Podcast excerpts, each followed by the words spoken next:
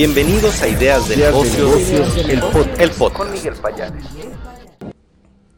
Los titulares de negocios de este primero de abril del 2022 son, confirma Arca Continental en 2022 su compromiso de inversión.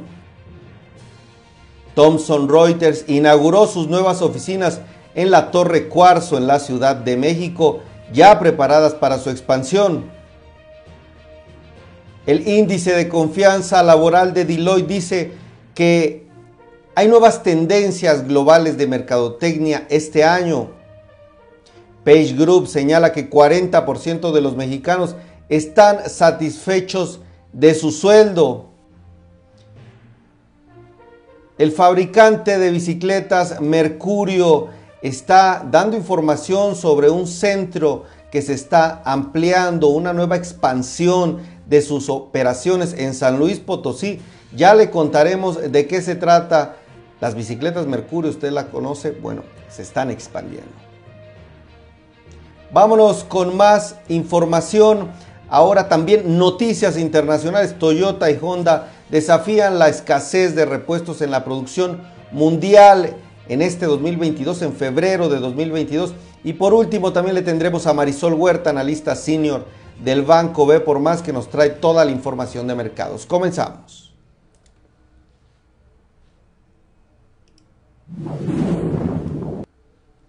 Gracias a Lauro González, Adriana Valencia que están por aquí presentes. Vámonos con la información hoy del mundo de los negocios. Comenzamos con una empresa que usted debe de conocer. Se llama Arca Continental. Es una empresa embotelladora de los principales embotelladores a nivel global de Coca-Cola. Está anunciando inversiones por más de 12 mil millones de pesos durante 2022. Este monto será orientado para fortalecer sus operaciones en todos los territorios. Arca Continental, este embotellador de productos Coca-Cola, pues anunció toda esta inversión, esta expansión que tendrá para fortalecer sus capacidades, para el tema de distribución también, para el tema de ejecución, además de impulsar la digitalización y proyectos de sostenibilidad en los territorios que atiende, por ejemplo, México, Ecuador, Perú, Argentina y Estados Unidos, entre otros, pues una buena noticia para el mundo corporativo, el hecho de que Arca Continental, un líder en la industria, esté dando esta información, pues confirma que las empresas siguen apostando y creciendo en México. ¿Qué les parece? ¿Quién más está por ahí? Déjenos sus comentarios. ¿Qué les parece esta información? Gracias, Ana Rojas. Le mando un fuerte abrazo por acompañarnos. Thomson Reuters inauguró sus nuevas oficinas en la Torre Cuarzo, aquí en la Ciudad de México, ya preparadas para su expansión. Esta empresa líder en tecnología presentó sus nuevas oficinas en este lugar. Así se llama, la Torre Cuarzo, está en la Ciudad de México y bueno, tiene diversas operaciones que se concentrarán dentro de estas nuevas oficinas. Por ejemplo, el negocio de soluciones de tecnología e información especializada. También el nuevo centro de servicios compartidos en México. Es una apuesta de Thomson Reuters por el talento local. También la agencia de noticias Reuters, una de las más importantes a nivel global, presente en México desde 1982, también estará dentro de esas oficinas. Pues estuvieron directores importantes, los principales directivos de Thomson Reuters estuvieron ahí en esta apertura que usted ve en pantalla. Ahí están inaugurando estas nuevas oficinas, este proveedor de noticias también pues de toda esta información. Una empresa líder en el segmento de tecnología. Pues enhorabuena por esta expansión.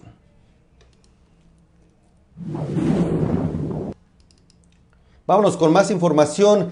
El índice de confianza de Page Group señala que el 40% de los mexicanos están satisfechos con su sueldo. Imagínese que, pues, usted, yo le preguntaría, ¿está de acuerdo, no está de acuerdo con el sueldo que recibe?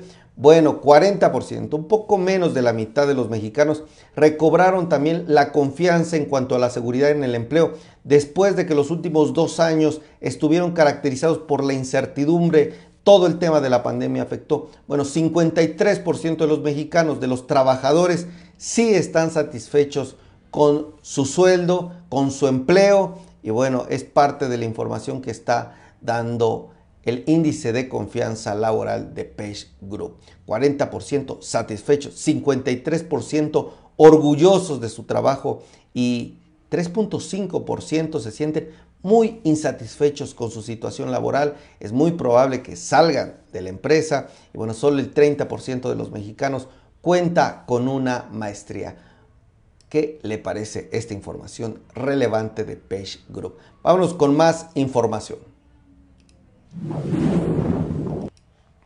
La firma Deloitte está presentando las tendencias globales dentro del sector de la mercadotecnia en un estudio titulado Prosperando en una era enfocada al cliente. Dice que en los últimos 18 meses las marcas han redefinido, redefinido sus estrategias de fidelización del cliente, lo cual les ha generado diversos desafíos internos y externos sin precedentes. Bueno, en medio de este entorno complejo, ahí están estas tendencias globales que ellos ven, por ejemplo, que las marcas de alto crecimiento, aquellas que están pues teniendo buenos resultados, se comprometen con un propósito. También no es suficiente comercializar la inclusión o la diversidad, ya que 57% de los consumidores es más leal a las marcas que se comprometen a abordar con acciones claras las desigualdades sociales, de acuerdo con Deloitte.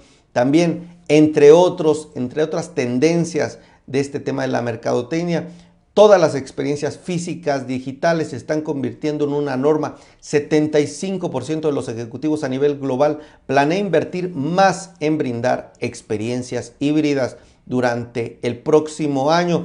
También cuando se encuestaron 550 directores de mercadotecnia a nivel global, Deloitte encontró que la experiencia analítica se identificó con más frecuencia que la experiencia creativa como la habilidad que lidera sus informes directos. Esto parte de las tendencias de los que está hablando el tema de mercadotecnia y de los que está presentando Deloitte en este estudio. Fuerte abrazo a Mario Uribe, a Francisco Cruz, a Angie GH que están por aquí presentes. Vámonos con más información ahora internacional.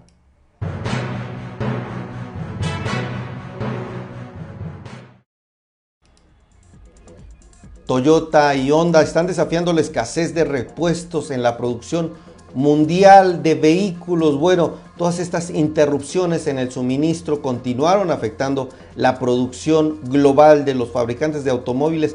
Todos lo sabemos, pero sobre todo afectaron a estos japoneses. Los resultados publicados esta semana pues mostraron un contraste en los resultados de las empresas. Tanto Toyota como Honda están mostrando pues algunas dificultades en este tema y sobre todo en el mes de febrero tuvieron un impacto importante y ya habrá que ver cómo continúa esta situación. Le agradezco que nos esté acompañando en este viernes, ya fin de semana, bueno, casi fin de semana. Gracias, por favor, díganme si están presentes todavía con un número 2. Vámonos con Marisol Huerta, analista senior del Banco por Más. Hola, ¿qué tal amigos? ¿Cómo estás? Buenas tardes, Miguel. Buenas tardes a todo el auditorio. Bueno, pues para comentar cómo finalizó esta semana en los mercados financieros, comentarte que en el balance semanal se observaron ligeras variaciones alcistas. Aquí lo que estamos observando es que el Nasdaq subió 1% y el Dow Jones y el Standard Poor's subieron cerca de 0.4%.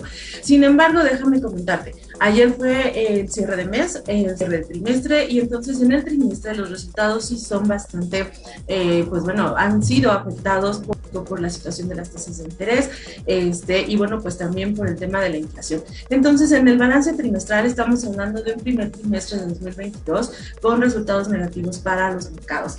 Eh, en este sentido, puedo decirte que el Nasdaq tuvo un retroceso de 9%. Todas las acciones tecnológicas cayeron en promedio en el trimestre ese nivel y luego el Standard Poor's y el Dow Jones finalizaron con variaciones ligeramente con un 5%, digo, a la baja 5%. Y bueno, como te comento, los temas relevantes fueron esta situación en donde, pues bueno, ha sido un escenario, por supuesto, difícil. En la parte del petróleo, este, pues bueno, como hemos venido señalando a lo largo de la semana, el hecho de que Estados Unidos señalara que iba a liberar reservas de cerca de un millón de barriles diarios provocó que el petróleo eh, finalizara la semana por debajo de los 100 dólares por barril. Pero aquí también, si hacemos el balance en el trimestre, el petróleo está presentando un incremento del 33%. Entonces, este escenario, pues es preocupante para los inversionistas porque recuerda que muchos derivados del petróleo, muchas empresas tienen que ver con esto y es lo que vamos a estar viendo justo en este trimestre. Empresas que están siendo afectadas en sus costos por este incremento de materias primas, en donde te estoy hablando del petróleo